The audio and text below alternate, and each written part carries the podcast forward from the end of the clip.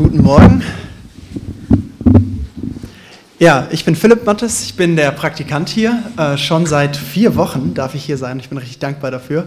Und leider ist es nur noch eine Woche. Das passt so, ne? Genau. Ja, ich bin nur noch eine Woche da, äh, was ich total traurig finde. Aber ich finde es schön, einfach heute gemeinsam in die Bibel zu schauen. Und das wollen wir während der Predigt tun. Und wir werden heute die Predigtreihe Markus Evangelium einmal unterbrechen und uns zwei Themen widmen, die wir in Kolosser 4, Verse 2 bis 6 sehen. Das könnt ihr schon langsam aufschlagen. Ihr könnt euch auch gerne noch hinten eine Bibel holen oder noch Predigt-Notizzettel, wenn noch welche vorhanden sind. Stifte gibt es auch. Sonst gibt es äh, Bibeln auch noch im Schrank zu meiner linken Seite. Genau, da sind die. Es geht um zwei Themen, die unfassbar hart umfochten sind und wo ich einfach einen großen Kampf selber drin sehe. Und das sind die Themen, wie wir zu Gott reden im Gebet und wie wir zu unseren Mitmenschen reden. Und zwar zur Evangelisation, also zum Thema, wie können wir Gottes frohe Botschaft unseren Mitmenschen weitergeben. Und wir lesen heute aus dem Kolosserbrief diese, was sind das dann, die fünf Verse. Und Paulus und Timotheus schreiben diesen, Koloss, äh, diesen Brief an die Gemeinde in Kolosser, Kolossä, wahrscheinlich aus Rom, aus der Gefangenschaft, das ist ziemlich sicher, und das vielleicht circa 60 bis 62 nach Christus. Die Gemeinde in Kolosse, die wurde gegründet von Epaphras. Und jetzt ist Epaphras zu Paulus gereist und hat ihm von einer Irrlehre kundgetan und aus diesem Anlass, wegen dieser Irrlehre, schreibt Paulus an die zurück. Und die kolossische Irrlehre sagte aus, dass sie bestimmte jüdische Feste und Feiertage einhalten sollten und genauso die Speiseregeln, um wirklich zu glauben. Und sie sagten aus, dass sie ja in, gewisser Weise asketische Praktiken, also sich selbst ähm, ja, verletzen, solche Dinge zu tun oder Leid zu tun, ähm, ja, durchführen sollten. Genauso eben bedarf es irgendwelcher Vision und Engel. Und Paulus spricht da entgegen. Er spricht da mit Klarheit dagegen. Und er sagt, dass Jesus allein genug ist. Und das ist das Entscheidende, das ist diese Lehrunterweisung, die Paulus in den ersten Kapiteln gibt, dass Jesus allein genug ist. Und in ihm sind wir zur Fülle gebracht. Es ist nicht mehr notwendig, das, was sie da schreiben, zu tun, weil wir mit Jesus auferweckt sind. Und jetzt beschreibt Paulus in Kapitel 3, wie dieses neue Leben aussieht. Und er gibt praktische Anweisungen. Das äh, hat man schon mal gehört unter dem Prinzip, also den alten Menschen ablegen und den neuen anziehen. Und wir sehen zuerst die Veränderung unserer Persönlichkeit in unserem Verhalten. Und dann, was diese, dieses, das bedeutet, dass wir mit Christus auferweckt sind im Bereich unserer Familie. Also im Umgang untereinander. Und jetzt sind wir bei dieser Schlussaufforderung von Paulus angekommen. Und jetzt geht es um das Verhalten nach außen. Es geht ganz konkret um unsere Worte, die wir reden. Und ich will euch mit einladen, den Text jetzt gemeinsam zu lesen und dann würde ich zu Beginn einmal noch kurz beten. Kolosser Kapitel 4, die Verse 2 bis 6.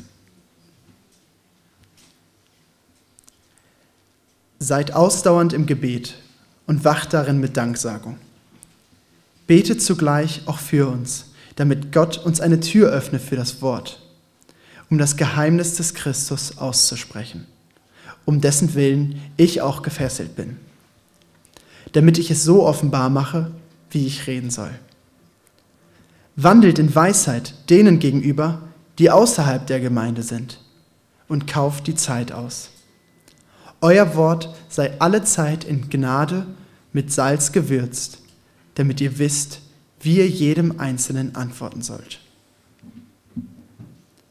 Herr, wir danken dir, dass wir heute uns wieder versammeln dürfen, um auf dein Wort zu hören. Wir sind abhängig von dir und wir haben keine Hilfe verdient und wir können uns nicht selbst helfen, aber du bist gnädig und barmherzig mit uns und wir haben dein Wort empfangen und wir wollen darauf hören. Und ich bitte dich, dass du unsere Herzen öffnest, dass du das Reden leitest, dass du uns zeigst, wie großartig du bist durch dein Wort. Amen.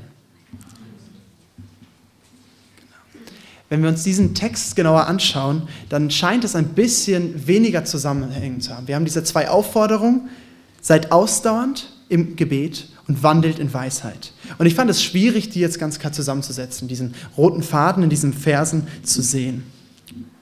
Sie sind praktisch, aber was genau heißt es? Und vielleicht hilft uns Folgendes nochmal zu verstehen, was wir aus dem Kolosserbrief schon mitgenommen haben dabei, dass wir als neuer Mensch ein neues Herz haben und wir so leben, wie Gott es sich wünscht. Zumindest ist das das Ziel.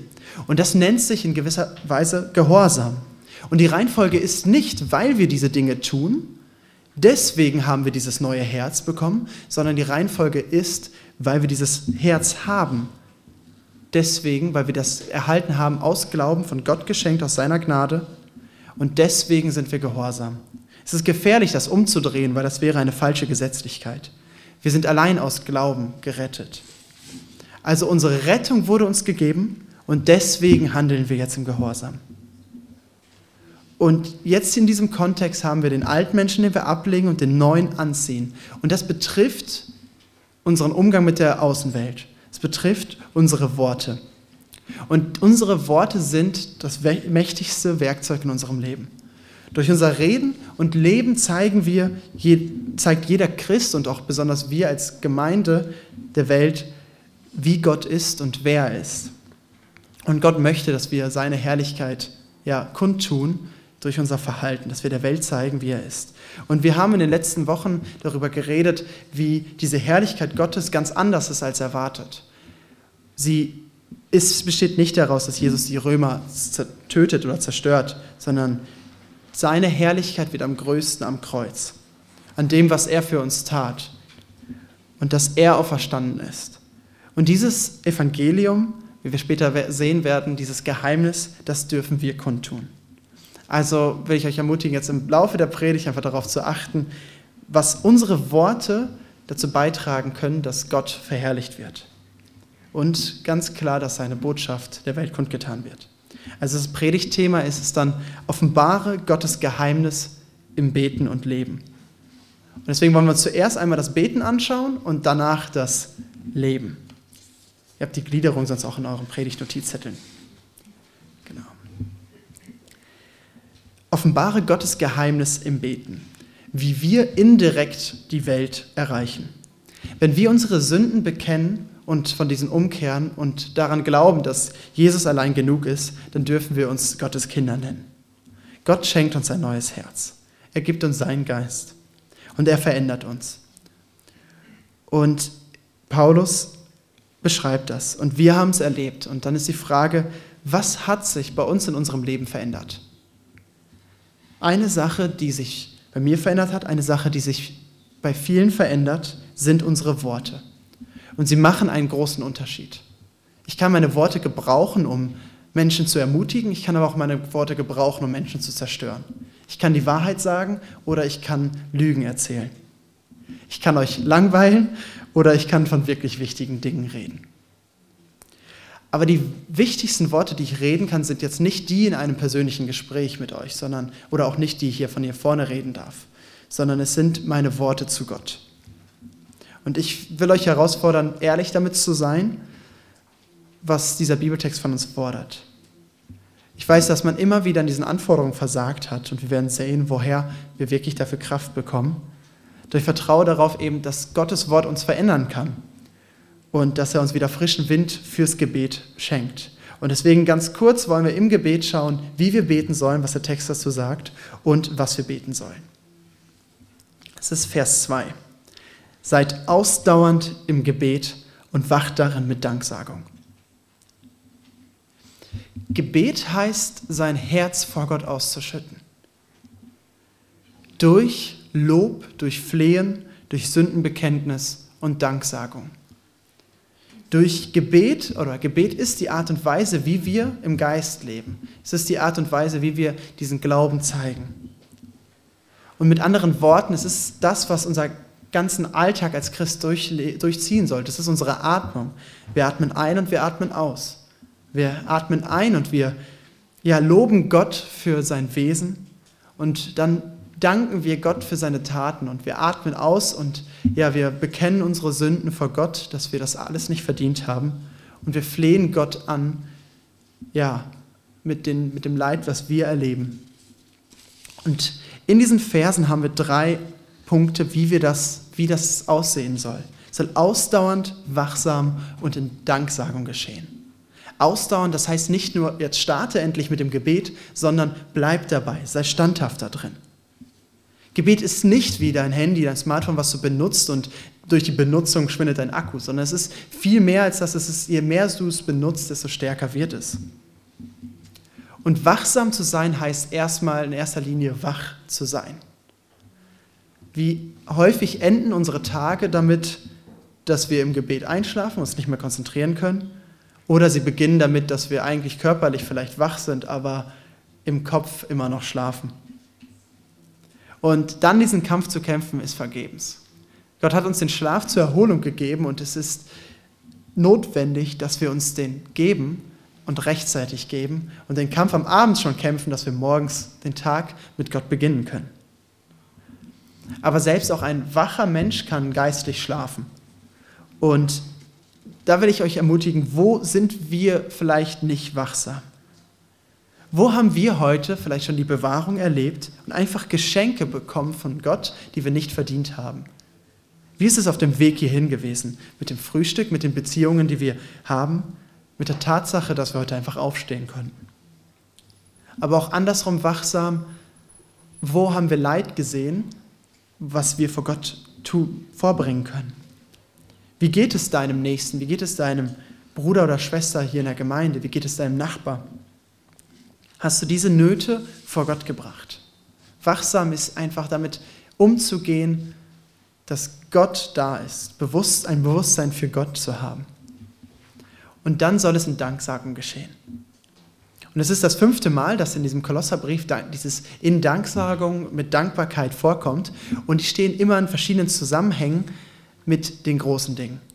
Einerseits mit der Rettung von Christus, dass wir Christus auch empfangen haben, dass wir den Frieden Christi in der Gemeinde haben als sein Leib. Oder auch in Kolosser 3, Vers 17.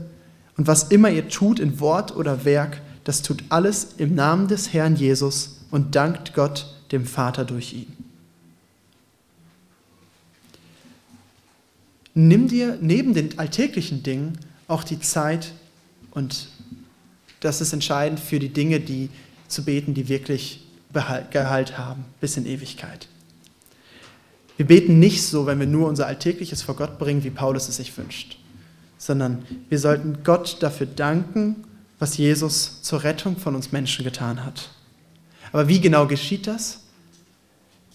Mir hilft es im Gebet vor Gott, vor das Kreuz zu gehen und dort meine Schuld zu sehen und daraus dann zu sehen, wie viel Gnade ich von Gott bekommen habe. Paulus, seine Briefe sind geprägt davon, dass er für die Gemeinden betet. Und er fordert jetzt die Gemeinde in Kolosse auf, für ihn zu beten. Und wir sehen wieder drei Dinge, und das sind wir jetzt im Bereich, für was können wir genau beten. Und das erste sind die Evangelisten, für die, die das Evangelium verkündigen.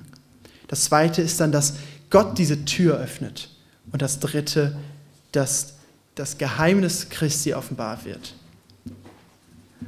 Wie viel beten wir für unsere Missionare und Evangelisten? Wie viel beten wir für die Leute, die Gottes Wort verkündigen? Weltweit, aber auch hier in Münster. Doch wenn wir nicht dafür beten, dass Gott die Tür öffnet, dann ist das vergebens.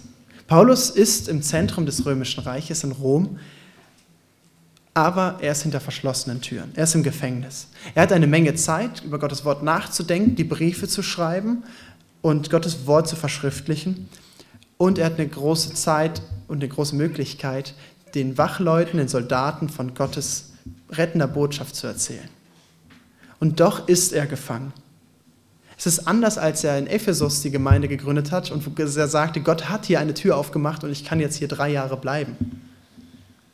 Aber Paulus betet nicht, dass seine Fesseln gelöst werden oder die Gefängnistür sich direkt öffnet. Er betet einfach für eine Möglichkeit, dass Gottes Wort, oder er bittet darum, dass man dafür betet, dass Gottes Wort gepredigt werden kann. Dass Gott diese Tür für das Wort öffnet.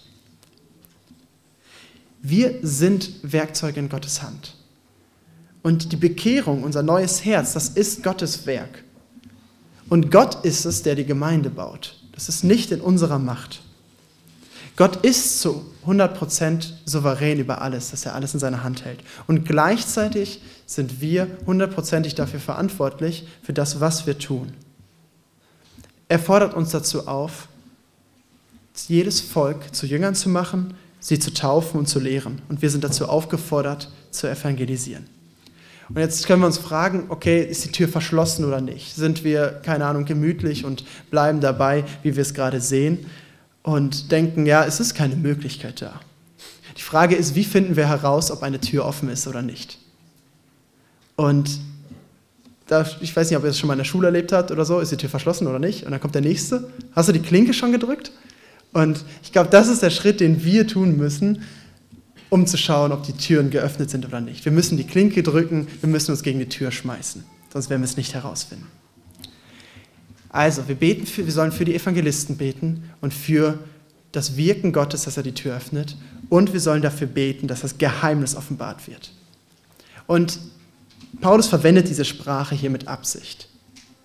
Er will uns was Besonderes damit zeigen, ein Geheimnis offenbaren. Und wenn wir diese Worte zusammenfügen, also Geheimnis und offenbaren, da sehen wir, was das Ziel dieser Evangelisation ist. Es ist, das Geheimnis zu offenbaren. Ja, okay, was für ein Geheimnis haben wir jetzt? Oder was ist das für ein Geheimnis? Es ist jetzt kein Geheimnis, dass das irgendwie ein Rätsel ist, was wir nicht lösen können, etwas, was unverständlich ist. Es ist ein Geheimnis, und ich glaube, das haben wir in den letzten zwei Wochen gut gesehen, weil es so anders ist als erwartet. Niemand hätte es sich so denken können. Der Sohn Gottes, er wird Mensch und er lebt in Armut und Liebe. Und anstelle der Herrscher zu werden, der die Römer tötet, wird er der, der leiden muss, verworfen werden muss, am Kreuz getötet wird und dann wieder aufersteht. Er starb an der Stelle jedes Sünders und trug den Fluch, obwohl er selber keine Sünde in sich hatte.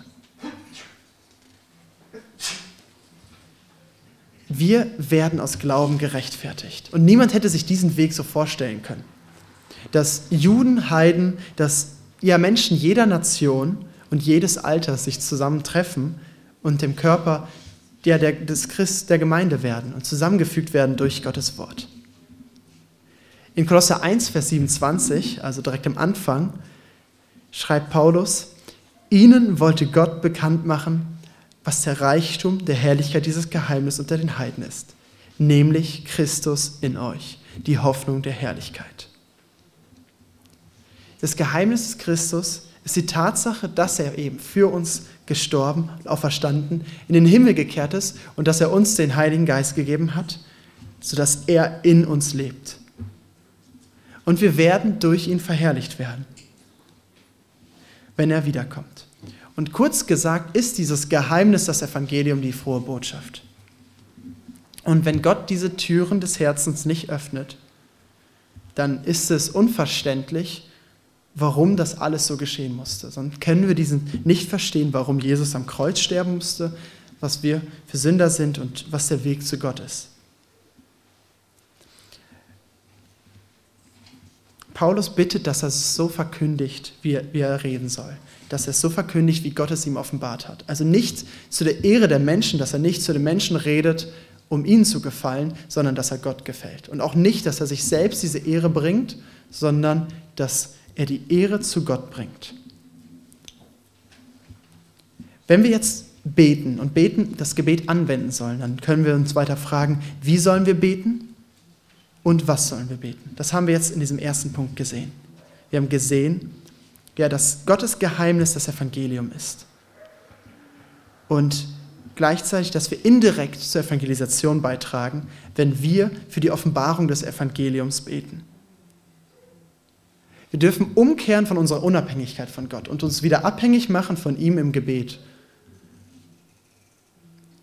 Seine Arme stehen uns dabei offen. Und wir müssen uns das vor Augen haben, dass wir wissen, dass Jesus allein genug ist. Wir dürfen ausdauernd, wachsam und Danksagung beten für die Verbreitung des Evangeliums, für die Evangelisten und für Gottes Wirken dabei.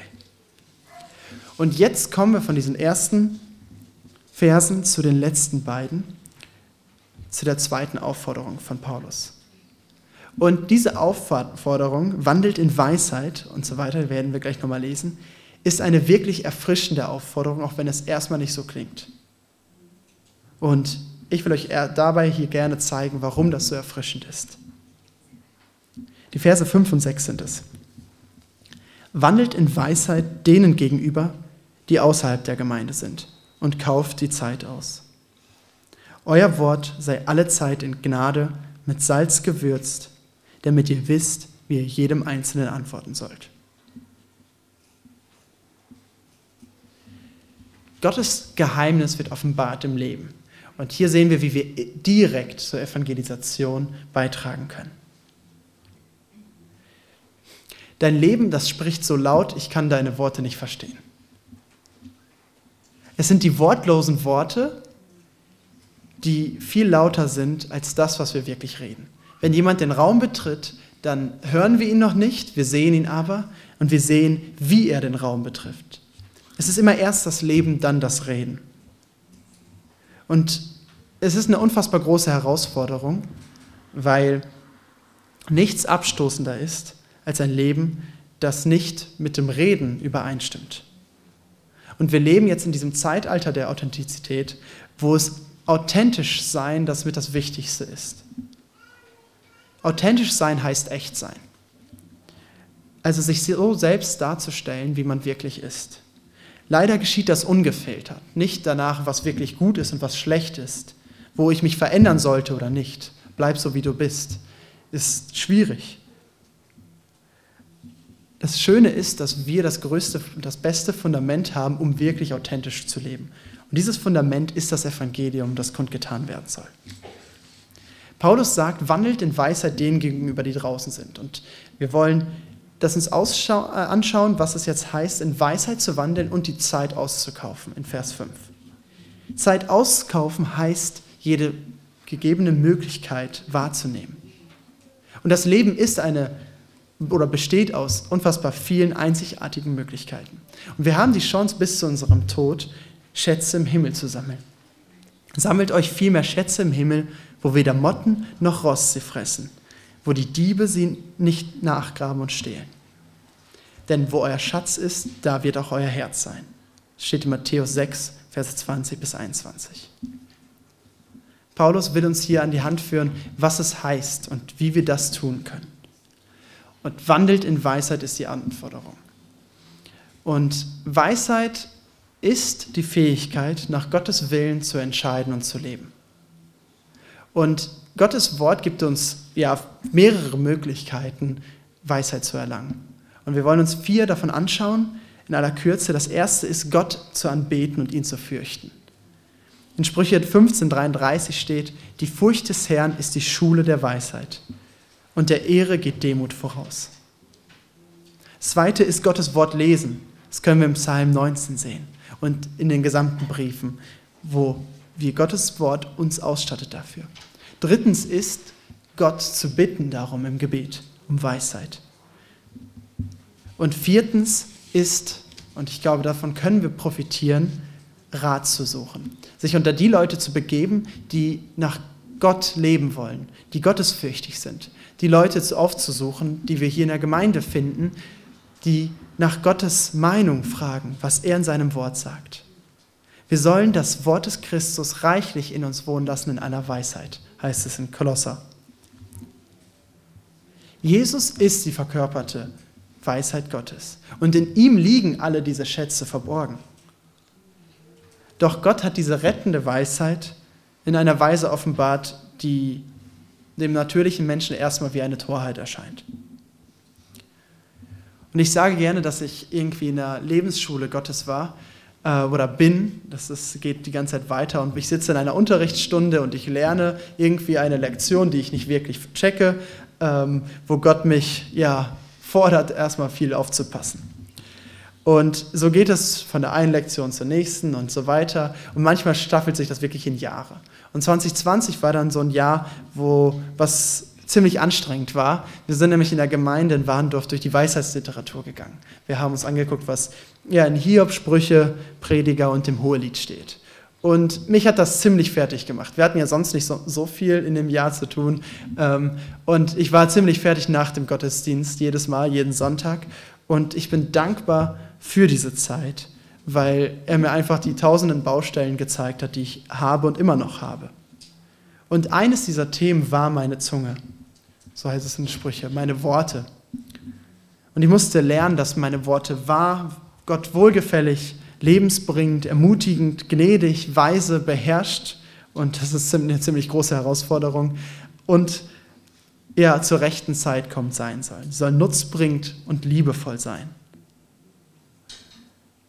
Unser Leben muss einhergehen mit dem, was wir reden.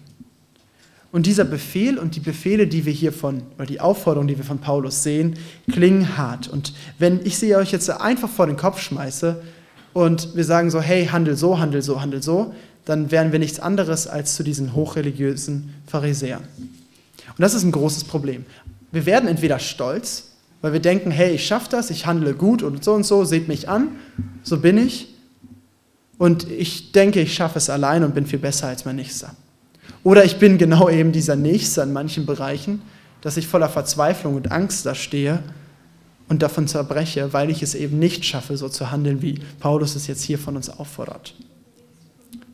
Und ohne jetzt die Basis vom Kolosserbrief mitzunehmen, ohne das zu verstehen, was dahinter steht, können wir diesen Befehl nicht schaffen.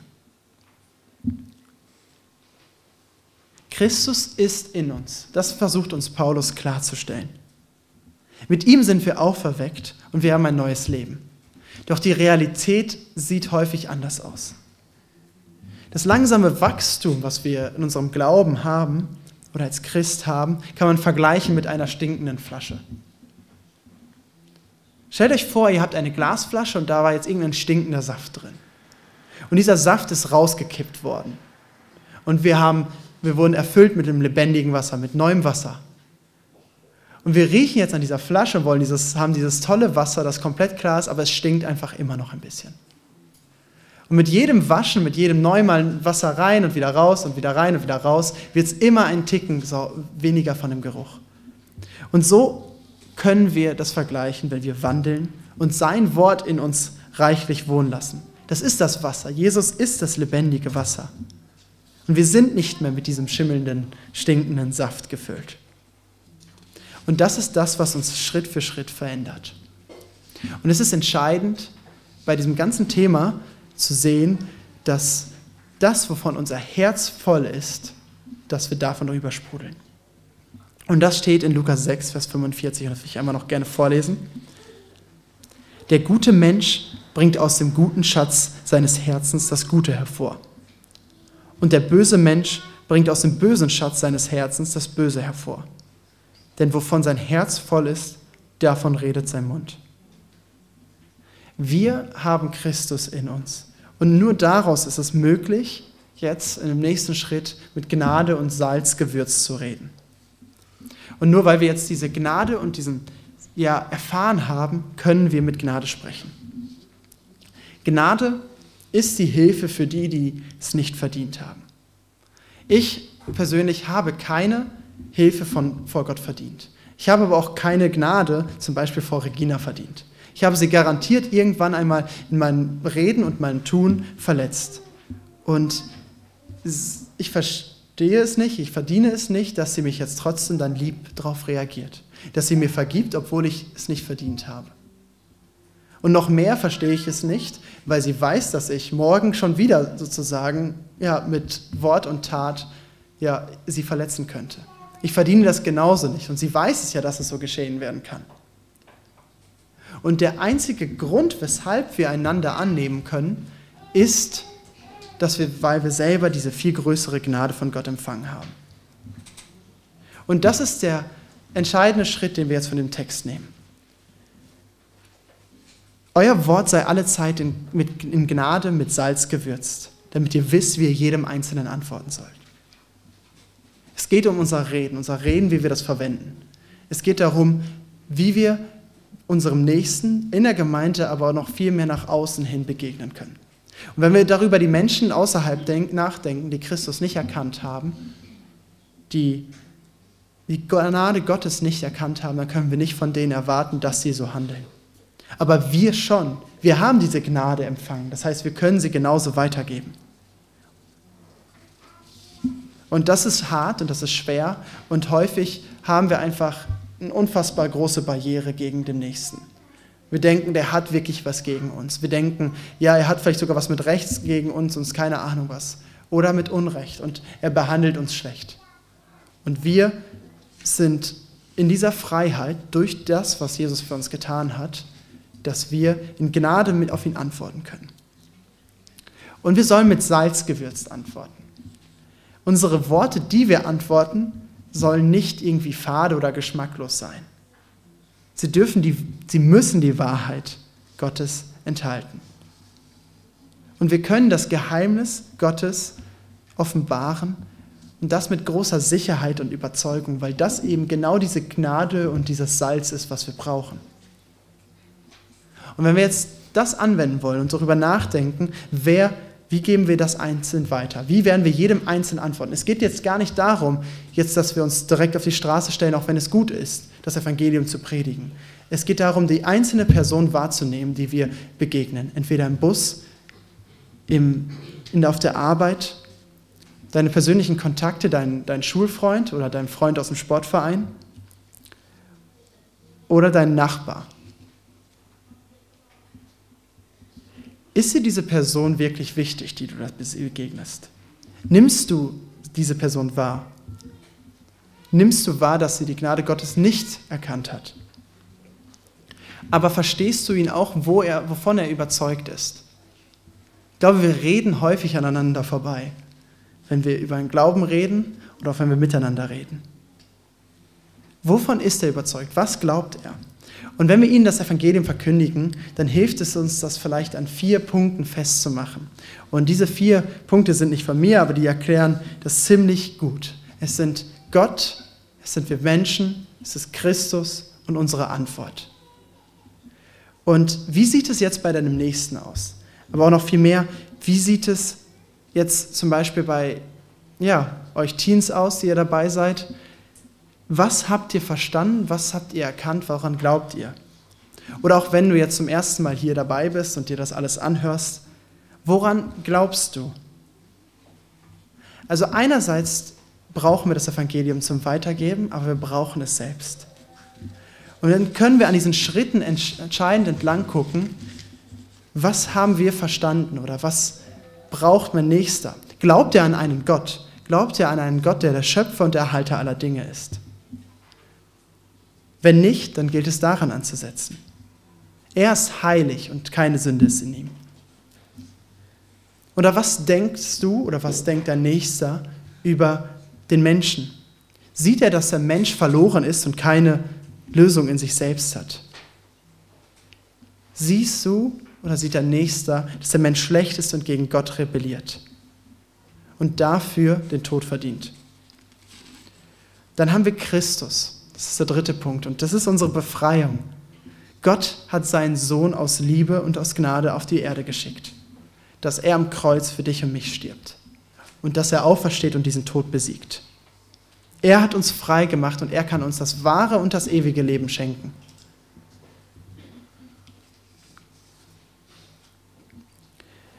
Vielleicht musst du oder dein Nächster das erkennen. Aber selbst wenn ich auch diese drei Dinge erkannt habe, dass Gott der Schöpfer ist, dass wir Menschen schlecht sind und dass Christus die Antwort gibt, dann ist es trotzdem entscheidend, wie unsere Antwort darauf aussieht.